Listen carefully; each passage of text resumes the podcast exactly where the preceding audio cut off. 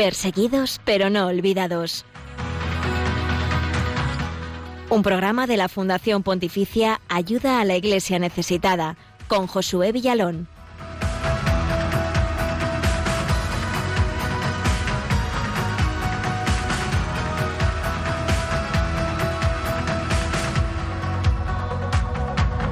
Una casa parroquial ha sido atacada en Cuba, huevos contra su fachada y un mensaje en el que llaman gusano asqueroso al párroco, el padre Rolando Montes de Oca. En Perseguidos pero no olvidados hablamos con él para que nos cuente más detalles de lo sucedido y su respuesta. También escucharemos al padre Alberto Reyes, otro sacerdote cubano que es desde hace muchos años voz de este pueblo que pide a gritos libertad.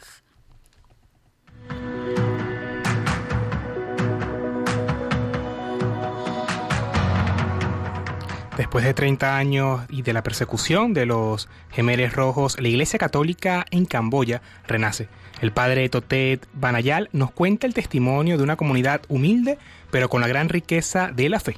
También profundizaremos un poco sobre cómo se encuentra la libertad religiosa en este país asiático de mayoría budista, donde los cristianos son una minoría, llegando a ser solo medio, a ser solo medio millón de una población de 16 millones y medio de habitantes.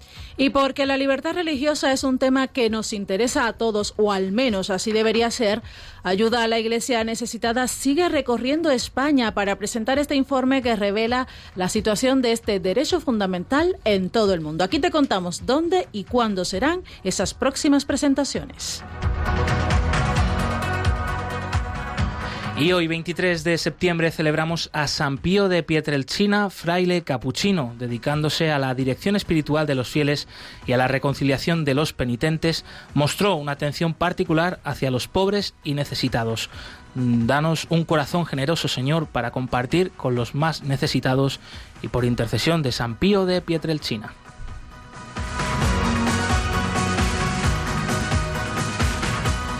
También les recordamos a todos los oyentes que podéis seguirnos a través en Twitter en arroba ayuda neces, en Facebook ayuda a la iglesia necesitada, en Instagram y en nuestra cuenta de YouTube.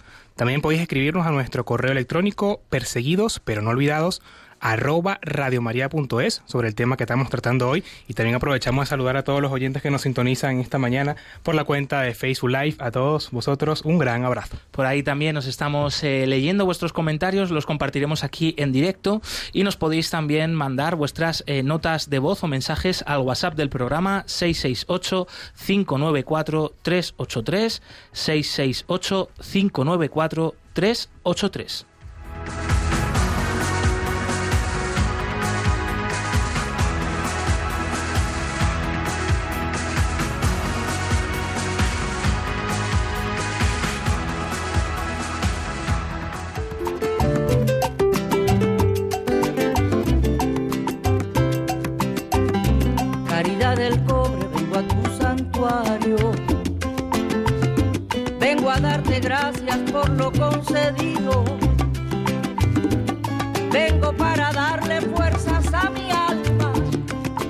Recientes ataques contra el padre Rolando Montes de Oca han sucedido en la provincia de Camagüey, donde él reside.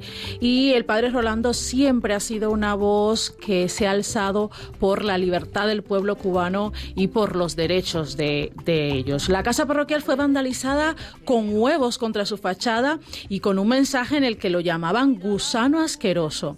Bueno, a propósito de esta triste noticia, lo tenemos con nosotros en el programa de hoy. Buen día, padre Rolando, bienvenido una vez más a Perseguidos pero no olvidados. Buenos días, Glaisis. Buenos días a todos los que escuchan este programa. Bueno, padre, ¿qué tal estás pasando estos días después de, de ese ataque? Estoy sereno y confiado. No me, no me meten miedo esos ataques, al contrario, me hacen rezar por los que atacan y, y al mismo tiempo me confirman que, que, vivir en el camino de la verdad tiene su precio.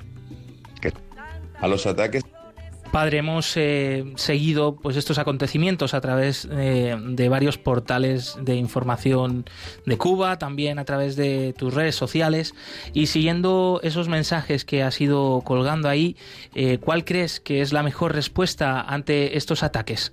A los ataques se les responde con la propia identidad. son una oportunidad para volver a decir quiénes somos. Por lo tanto, no me voy a atemorizar con ese ataque, no voy a dejar de ser lo que soy ni de hacer lo que hago. No me voy a dejar conducir por el miedo, sino por mi conciencia, por mi Dios. Con esos ataques pues les demuestro, les ofrezco lo que soy y lo que tengo, que es mi Cristo, que es mi vida, que es mi fe.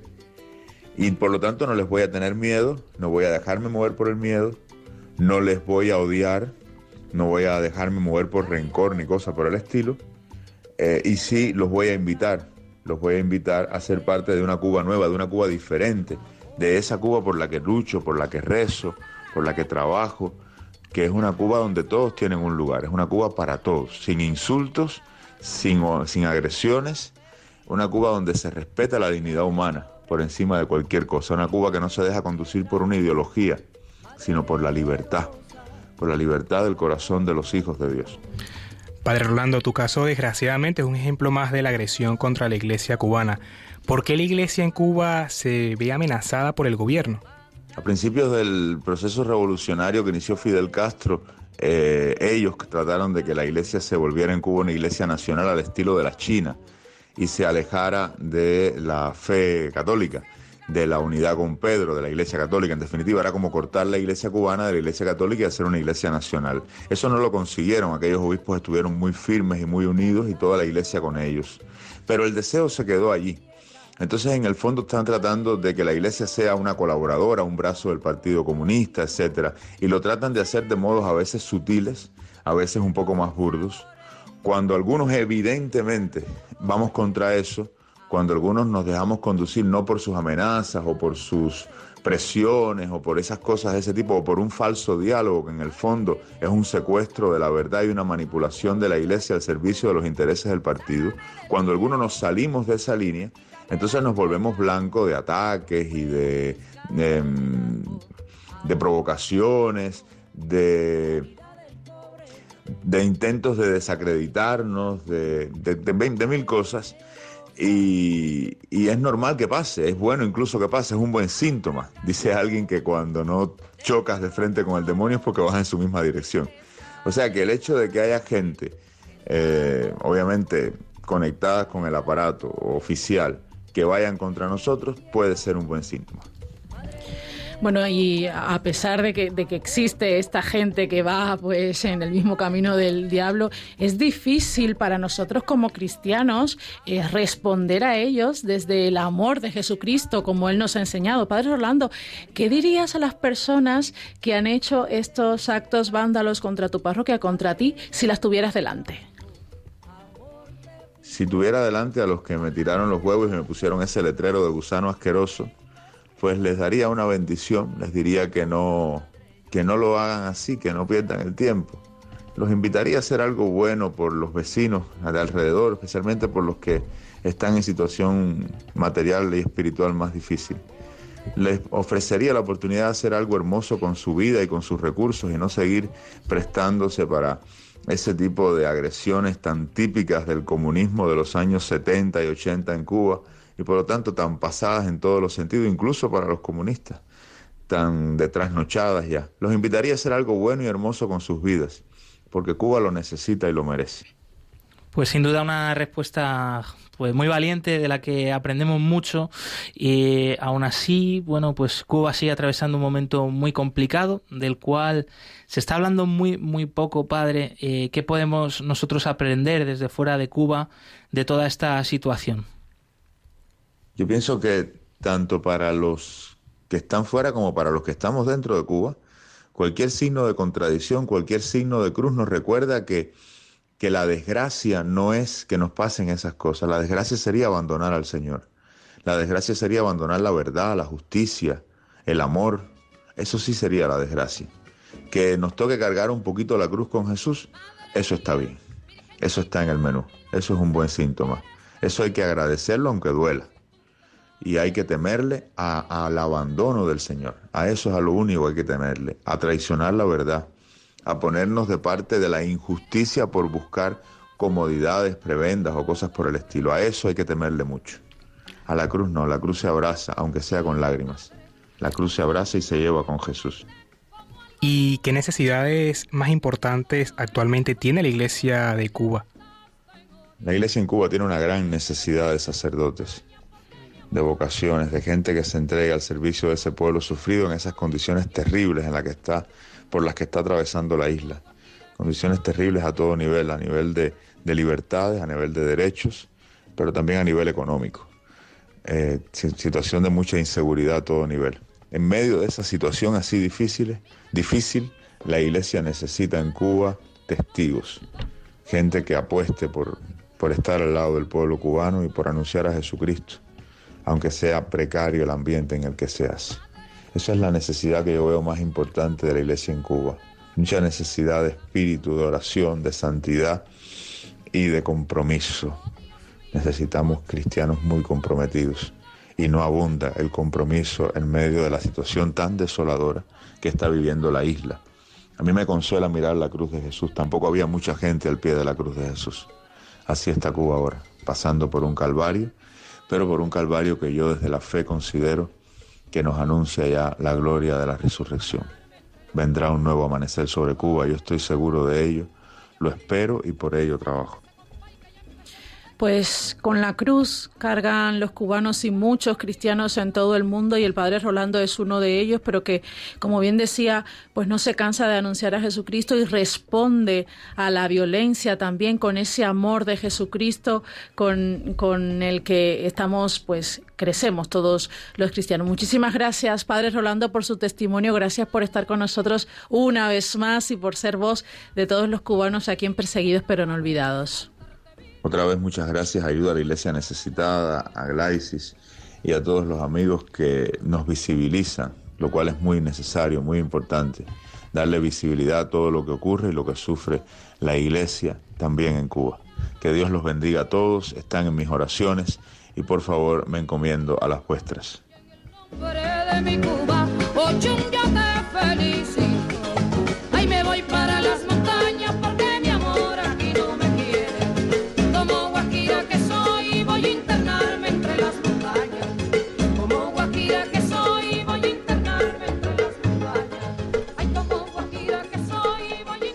Bueno, estábamos hablando con el padre Rolando, pero también hay otros sacerdotes en Cuba que están muy cerca del pueblo, la iglesia está muy cerca del pueblo, sobre todo en estos momentos tan difíciles que atraviesan por diferentes circunstancias, y el padre Alberto Reyes es uno de ellos. Desde hace muchos años él también ha sido voz de esa Cuba que sufre persecución y que sufre necesidad.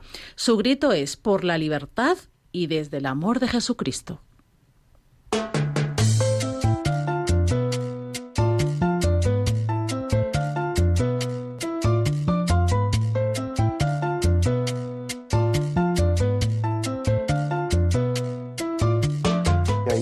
Cosas que la gente necesita en Cuba y que busca en la iglesia, que es esperanza y sentido.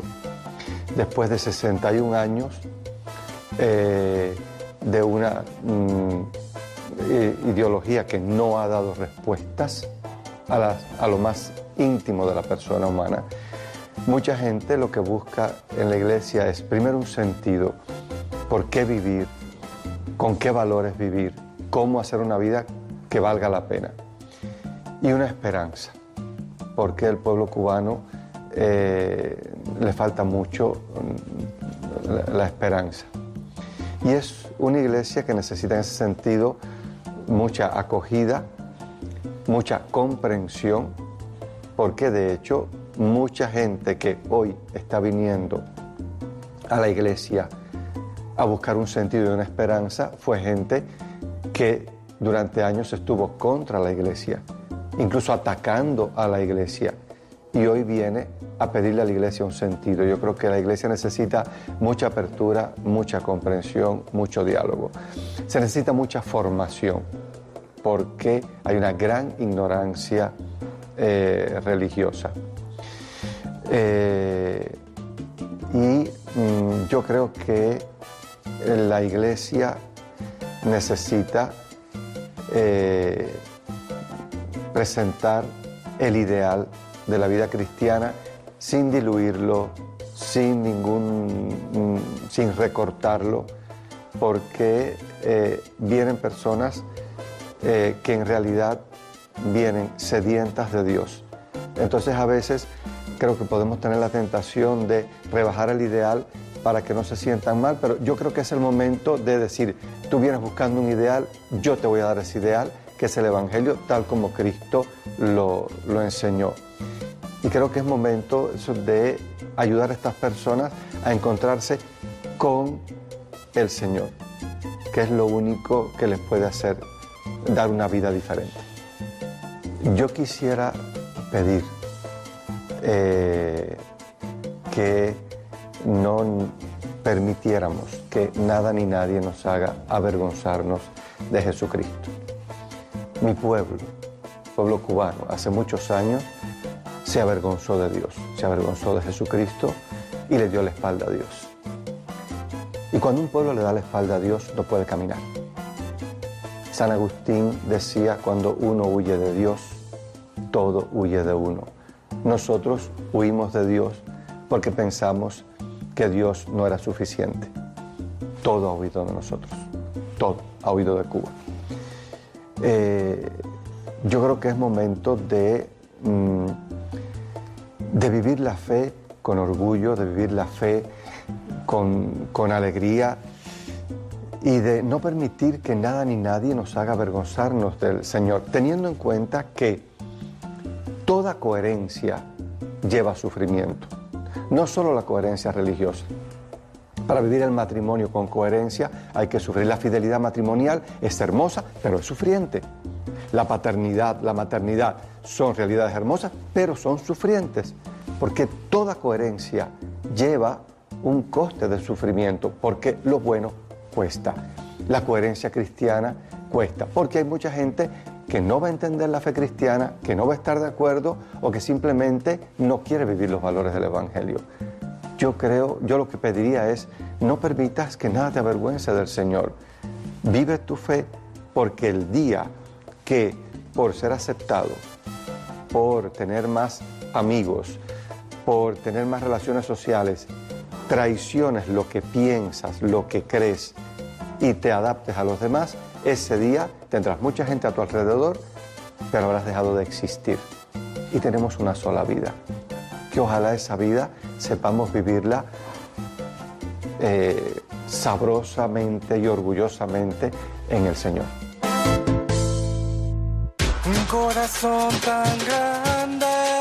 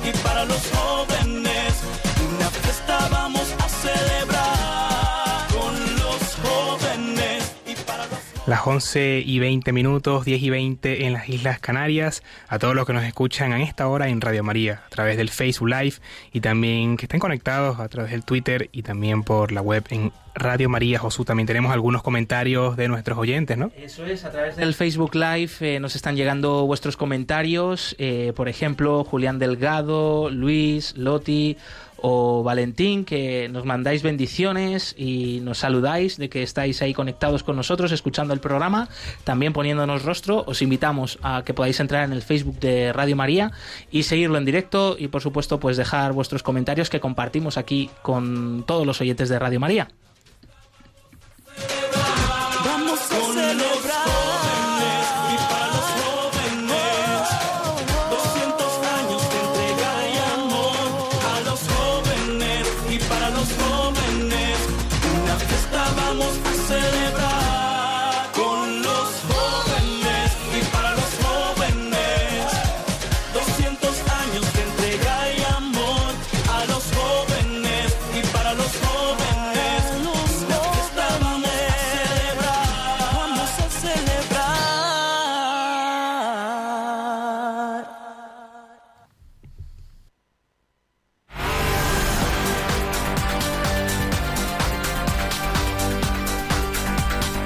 Queremos que sea noticia.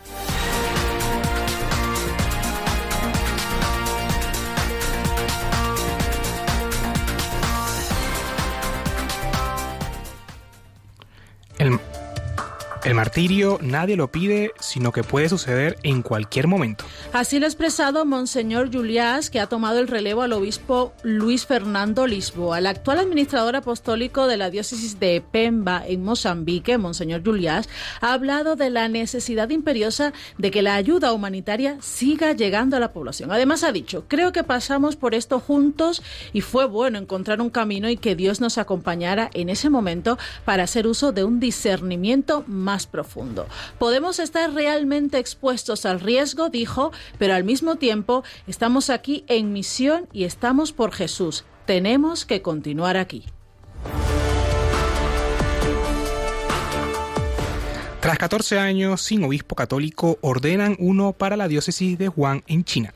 Nombrado por el Papa el 23 de junio de 2021 para pastorear la diócesis de Wuhan, Monseñor Kui Kiki ha, ordenado, ha sido ordenado obispo el pasado 8 de septiembre, convirtiéndose así en el sexto obispo nombrado y ordenado bajo el cuadro normativo del acuerdo provisorio sobre el nombramiento de obispos en China.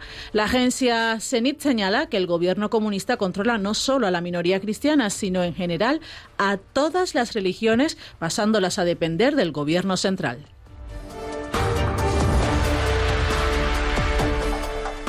En Estados Unidos logran retrasar una pena de muerte por concepto de libertad religiosa. Había sido programada para el 27 de octubre en Texas, Estados Unidos, y su retraso ha tenido que ver con el derecho fundamental de la libertad religiosa. Rubén Gutiérrez, quien tiene una condena a muerte por el asesinato en 1998 de una mujer, pidió la presencia y oración de un sacerdote católico al momento de su ejecución. La agencia CENID afirma que mientras se discute la constitucionalidad de ambos requerimientos, las ejecuciones no solo están suspendidas, sino que también sus resoluciones ponen en la diana los derechos religiosos de personas, en este caso reos de muerte, por razón de su fe y de la presencia de sus ministros.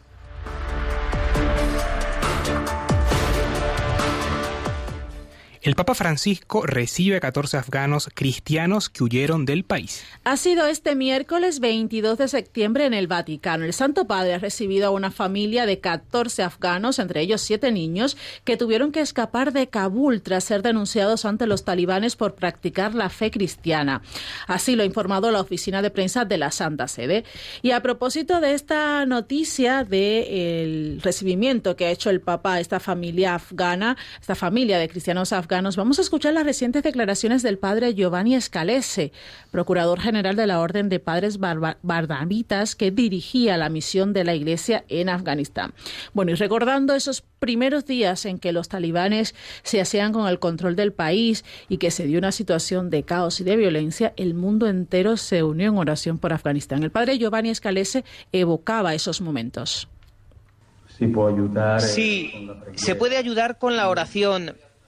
En esos días he experimentado de primera mano cómo de eficaz es la oración, una oración unánime. Se rezaba por nosotros en todo el mundo. Y esta oración ha tenido sus efectos porque hemos conseguido salir sanos y salvos sin ni un rasguño. Por eso animo a rezar por los afganos. Se puede rezar por ellos porque realmente lo necesitan. La presencia cristiana, padre Escalese, eh, se ha visto totalmente eliminada con la vuelta del régimen talibán y esto nos respondía el sacerdote misionero hasta hace unas semanas en Afganistán. Sí, como decía, la presencia oficial de la Iglesia Católica se ha terminado. Yo era el único sacerdote y tuve que salir, al igual que las eh, religiosas y eh, Padre Escalese volverá al cristianismo a Afganistán. Yo estoy disponible para volver sin duda. No me importaría nada volver en una situación de mayor seguridad que la actual, cosa que no se ha dado en los últimos siete años que he estado allí en Afganistán. Soy consciente de que mi acción allí tendrá siempre límites, pero si hay más seguridad podría moverme con más facilidad hasta ahora. Porque años atrás mi actividad estuvo muy limitada por motivos eh, de seguridad. Escuchábamos al padre Giovanni Escalese, el último sacerdote de Afganistán que, gracias a Dios, pudo salir con otras religiosas del país a propósito de esta toma de control de los talibanes. Eh, y nos quedamos con ese titular. El padre Escalese quiere volver a Afganistán, quiere seguir siendo presencia de Dios en esta tierra por la que seguimos unidos en oración. Hasta aquí la actualidad de esta última semana de la Iglesia pobre y perseguida en el mundo. Más información en la web ayuda a la iglesia org.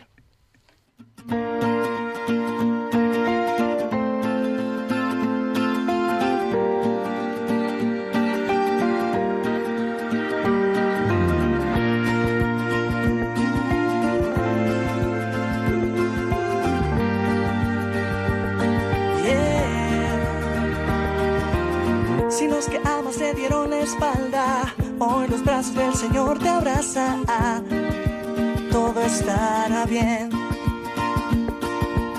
Si no tienes para pagar la casa, el sueño del oro y la plata, todo estará bien.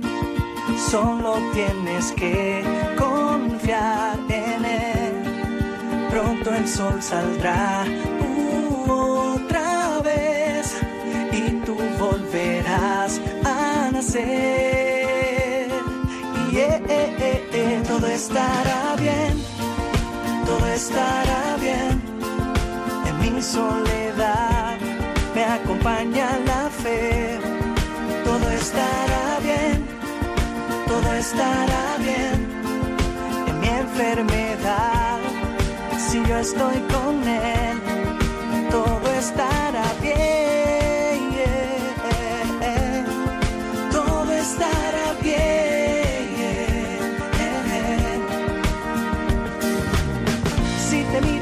Espejo y no te gusta, y no te gusta lo que ves.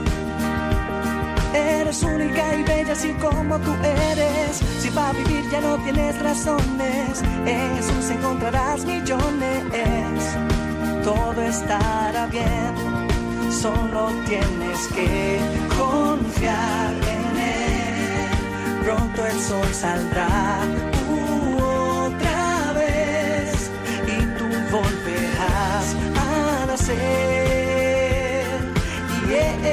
eh, todo estará bien, todo estará bien. En mi soledad me acompaña la fe.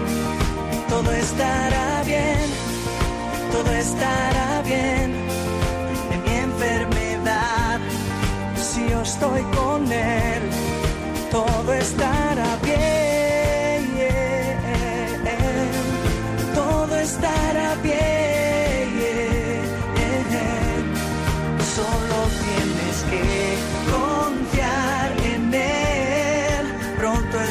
saldrá otra vez, tu propósito encontrarás, tú vas a ver, vas a ver.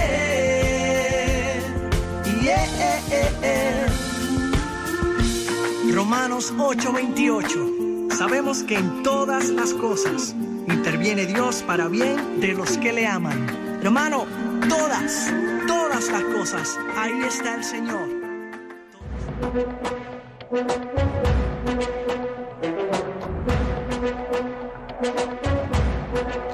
En palabras del Papa.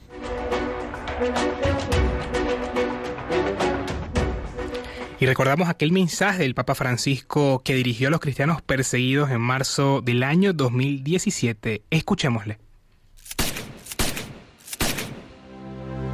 ¿Cuántas personas son perseguidas por motivo de su fe, obligadas a abandonar sus casas, sus lugares de culto, sus tierras, sus afectos? Son perseguidos y ejecutados por ser cristianos, sin que los persecutores hagan distinción entre las confesiones a las que pertenecen. Les hago una pregunta. ¿Cuántos de ustedes rezan por los cristianos que son perseguidos? Anímense a hacerlo conmigo para que experimenten el apoyo de todas las iglesias y comunidades por medio de la oración y de la ayuda material.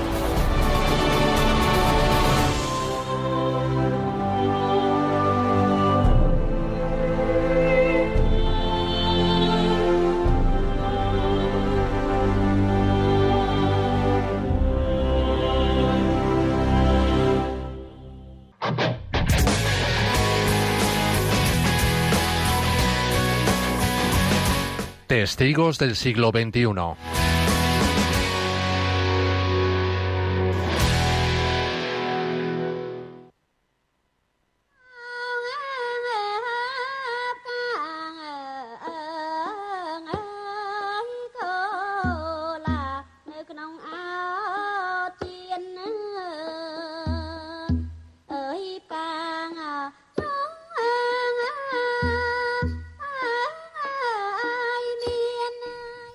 La Iglesia Católica de Camboya es una pequeñísima comunidad que aún está renaciendo. Desde hace 30 años de la terrible persecución del régimen comunista de los Gemeres Rojos. Durante la época de terror, casi dos millones de personas fueron asesinadas y la mitad de los católicos desapareció. En la actualidad, poco más de 20.000 católicos han logrado integrarse en el país, permaneciendo fieles al Evangelio y siendo un ejemplo de servicio para toda la sociedad. Es el caso de una pequeña parroquia en mitad de un gran lago en la diócesis de Batambán, al noreste del país. Allí el padre Totet Banayal comparte su vida y sus alegrías con las gentes más sencillas. La gente vive aquí principalmente como pescadores, pero es una existencia muy difícil. Debido a la sobrepesca solo pueden capturar peces muy muy pequeños y de hecho incluso eso es muy difícil ahora. El arroz es un problema importante. El siguiente es que comer con el arroz. No se pueden plantar verduras aquí. Todos estamos en el agua. Entonces eso es una dificultad. Esta iglesia se llama Prektoan. Está en la desembocadura del río que fluye desde Batamban hacia el lago. La comunidad católica está formada por unas 50 personas, muchas de ellas bautizadas hace poco y muchísimos niños. Cada vez más personas se interesan por conocer el Evangelio y a Jesús. Hay nuevos catecúmenos con los que el Padre Totet desarrolla una misión de catequización para recibir el bautismo que dura cuatro años. Esta comunidad fue iniciada por una anciana. Es una historia muy bonita porque trató de orar con la gente de aquí desde hace más de 15 años. Ella estaba aquí sola como católica. No había sacerdote, no había comunidad cristiana que la apoyara. Pero cada Navidad ella reunía a sus vecinos y celebraban uh, el nacimiento de Jesús. La señora Kai, nombre que en español significa victoria, es la anciana a la que se refiere el padre Totet. Cada día acude a la pequeña capilla de Prektoan, que está construida en un edificio flotante sobre las aguas del lago, como la mayor parte de las viviendas a su alrededor. Un grupo de mujeres y niños la acompañan y juntos vienen a recibir la bendición del sacerdote. Doy gracias a Dios por permitirme conocer a tanta gente de la comunidad. Mi corazón ora para que Dios haga que todos nos amemos unos a otros. Ese es el único camino a Dios.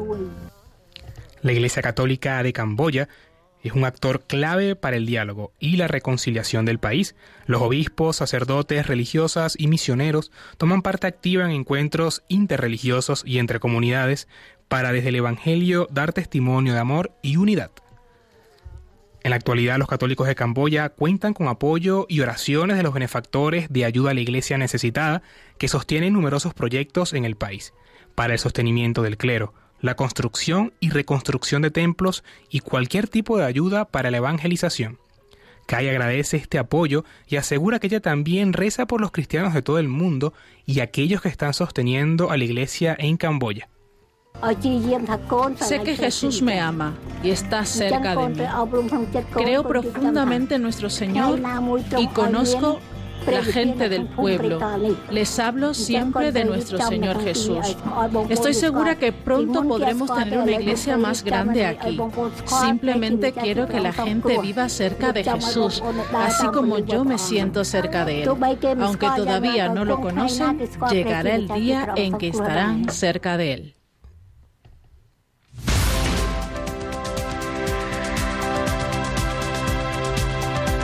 Libertad religiosa en el mundo.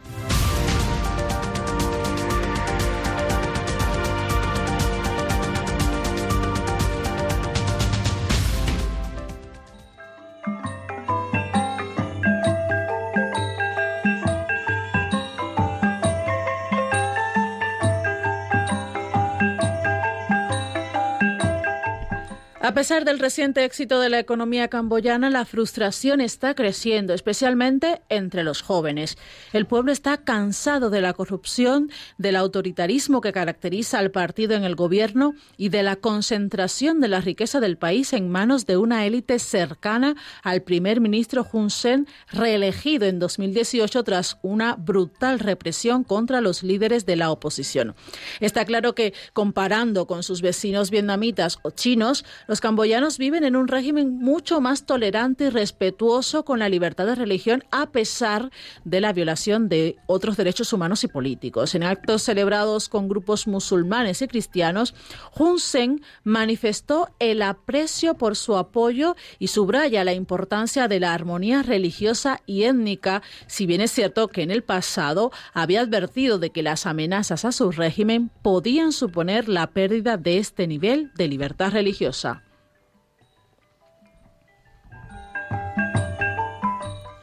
La población camboyana es fundamentalmente budista, la mayor parte practica el budismo Theravada, religión que ocupa un lugar central y dominante en la vida de la nación. Este hecho está reconocido por la Constitución. El artículo 43 estipula que el budismo será la religión del Estado. La ley fundamental del reino especifica además que el Estado apoyará la enseñanza del budismo. No obstante, también prohíbe la discriminación a causa de la afiliación religiosa. La Constitución camboyana proclama el principio de igualdad todo ciudadano gemer será igual ante la ley, disfrutando de los mismos derechos y libertades y cumpliendo las mismas obligaciones con independencia de su raza, color, sexo, idioma, creencia religiosa, tendencia política, nacimiento, origen, estatus social, riqueza o cualquier otra condición.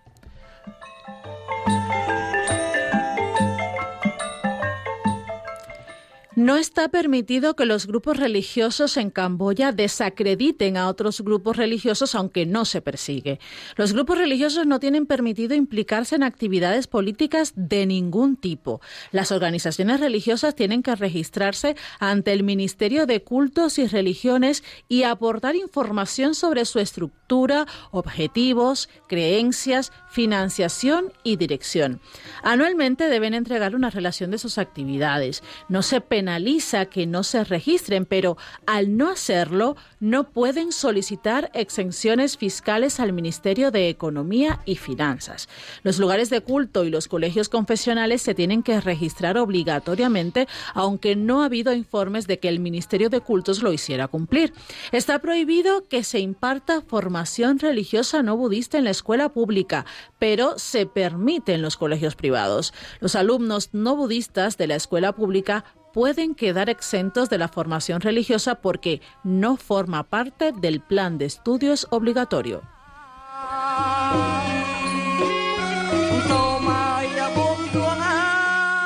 Igual que muchos países vecinos, Camboya parece haber manejado bastante bien el virus del COVID-19. el año pasado se informó de que había 276 casos y ningún fallecido y el país ha realizado más de 130.000 pruebas.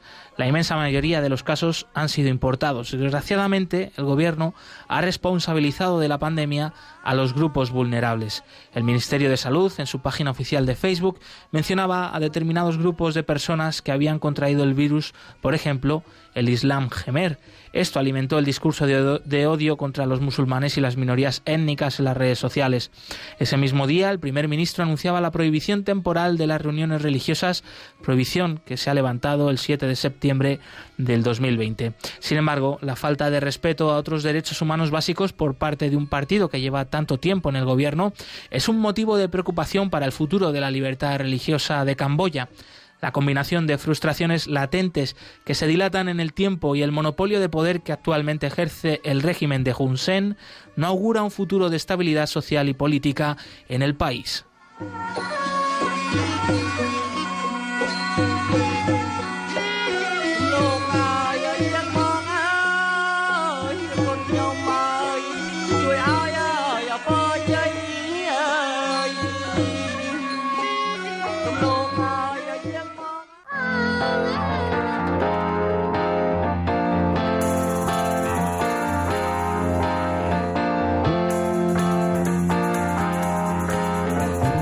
Cerca de ti.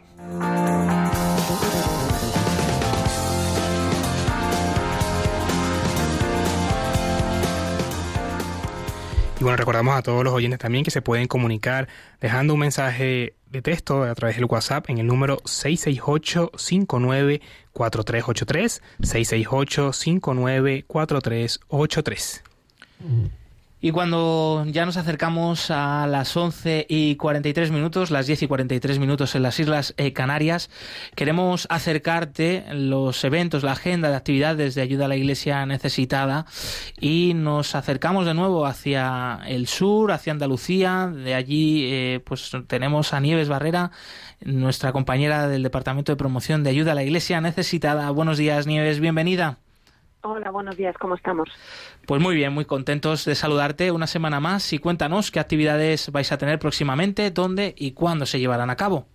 Pues mira, salimos del sur para dirigirnos hoy, llegaremos a Toledo, donde vamos a tener la presentación del informe de libertad religiosa a las siete y media de la tarde en el Salón de Concilios del Arzobispado de Toledo. Y contaremos con la presencia de Monseñor Francisco César García Magán, el vicario general de la Archidiócesis. Em, eh, seguimos difundiendo eh, la, situación de la libertad religiosa en el mundo. No queremos que pararnos, queremos que en toda España se conozca. Y por eso, el, día 24, eh, estaremos en Valencia también, a las 7 de la tarde, en la Universidad Católica de Valencia, en, las, el Salón de Actos. Y mm, allí también contaremos con la presencia de don Antonio, Antonio Cañizares, el cardenal arzobispo de Valencia. Y para, para seguir, seguimos un poquito más, queremos llevar el 30 de septiembre este informe a Zaragoza. Estaremos allí en la casa, en el salón de actos de la Casa de la Iglesia a las 7 de la tarde, el 30 de septiembre, contando también con la presencia de don Carlos Manuel Escribano, subías arzobispo de Zaragoza. Esto en cuestión de, dar a conocer la situación de la libertad religiosa para que todos conozcan y en cuanto lo conozcamos pues nos pongamos a rezar. Pero también continuamos con otros eventos y precisamente de oración se trata. En Zaragoza tendremos del día 25, el 25 y 26 de septiembre en la parroquia de San Miguel Arcángel de Casetas tendremos un báculo recogido de una de las iglesias profanadas por el Estado Islámico en Irak y eh, invitaremos a hacer oración, a pedir por todos estos cristianos que sufren persecución y por todos estos países en los que no, no hay una verdadera libertad religiosa. Y el día 26 de septiembre en Girona, a las diez y media de la mañana, tendremos una santa misa por los cristianos perseguidos en la parroquia de San Esteve, en, en Madre Mañá, en Girona. Así que tenemos un montón de actividades en las que invitamos a la gente a que conozca y también a que se una en oración, que tanto nos piden estos cristianos. Por supuesto que sí, Nieves. Ya sabes que desde Radio María, desde Perseguidos pero no olvidados, estamos muy unidos, también encomendando todas esas actividades. Y cuéntanos qué tal, cómo está siendo la acogida en las diócesis de este informe Libertad Religiosa en el Mundo. Tú que has tenido oportunidad de participar en algunas de las presentaciones, algún comentario que os vaya haciendo las personas que, que lo van conociendo, que van sabiendo de esta situación que puedas Pues mira, compartir con nosotros.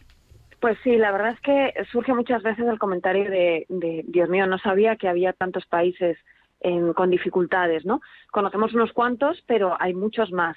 Y, y hablar de, de, de esta, de esta situación, de esta persecución, lo que también lleva es a decir, bueno, qué testimoniazo estas, estas personas, ¿no? Y cómo, cómo, y otro comentario que surge es, qué suerte tenemos aquí que no tenemos tantas dificultades, ¿no? Está- es muy bonito ver cómo eh, la gente no se queda en esa violencia, sino como estos cristianos nos dan un testimonio muy bueno y nos ayuda a vivir aquí.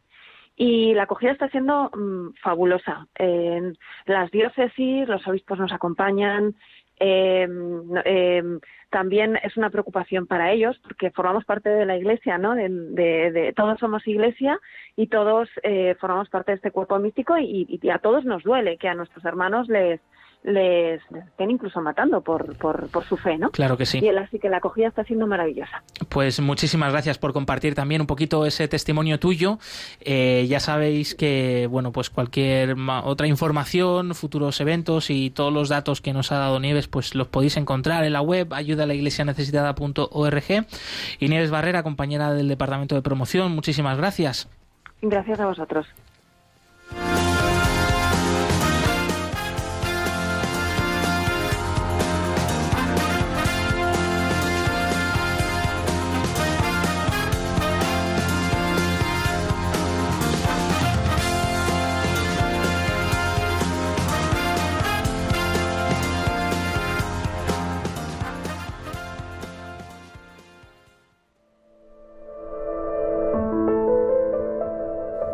Y desde Ayuda a la Iglesia Necesitada queremos estar, eh, seguir estando cerca de ti y en estos momentos eh, nos sobrecogen a todos, ¿no? Esas imágenes de la erupción del volcán de La Palma. Eh, queremos mostrar nuestra cercanía también con todos los palmeros, con las personas que han perdido sus casas, que han perdido sus medios de vida, pues aportarles esperanza, ¿no? Y desde aquí nuestra compañía para que sepan que no están solos. Muchos de ellos también oyentes de Radio María. Así que con esta oración, eh, pues todos nos unimos a los palmeros y pedimos para que pronto pues se acabe esta catástrofe y las personas puedan recuperar sus vidas. Dios compasivo y misericordioso, dador de vida y amor, escucha nuestras oraciones y que nuestros gritos lleguen a ti. Hoy lloramos con tu pueblo de La Palma. Escucha nuestros lamentos, sus lamentos. Sentimos su desesperación, contemplamos su silencio. Vemos la devastación.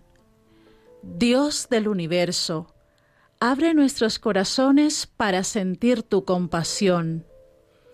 Únenos a nuestros hermanos necesitados, consuélalos, sánalos, fortalécelos, refuerza la resolución de los gobiernos y de aquellos con poder para ayudar. Abre a través de esta tragedia los caminos hacia las alianzas y la paz. En tu nombre de misericordia, sanación y compasión, oramos. Amén.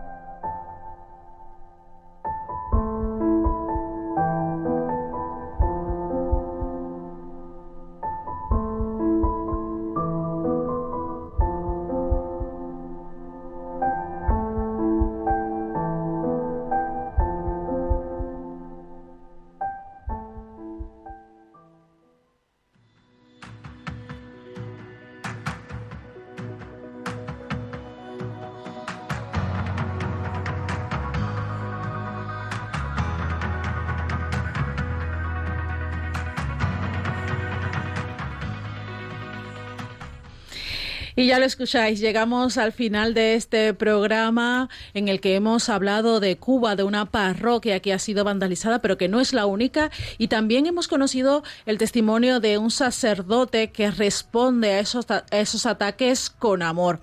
Hemos conocido también un testimonio de evangelización a propósito de esos 30 años de renacimiento de la Iglesia Católica en Camboya. Y por eso también conocimos cómo se comporta la libertad religiosa en ese país. Efectivamente, también te hemos contado cuáles eh, son las próximas actividades de ayuda a la Iglesia necesitada de la mano de Nieves Barrera, responsable de promoción de esta institución.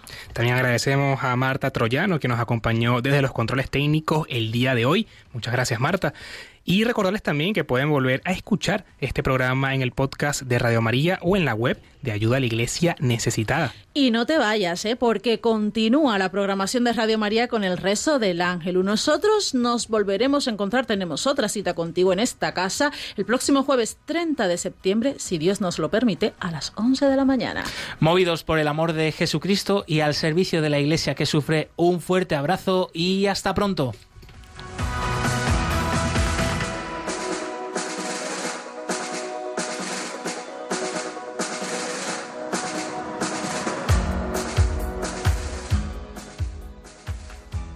Concluye en Radio María, Perseguidos pero no olvidados, un programa de la Fundación Pontificia Ayuda a la Iglesia Necesitada, con Josué Villalón.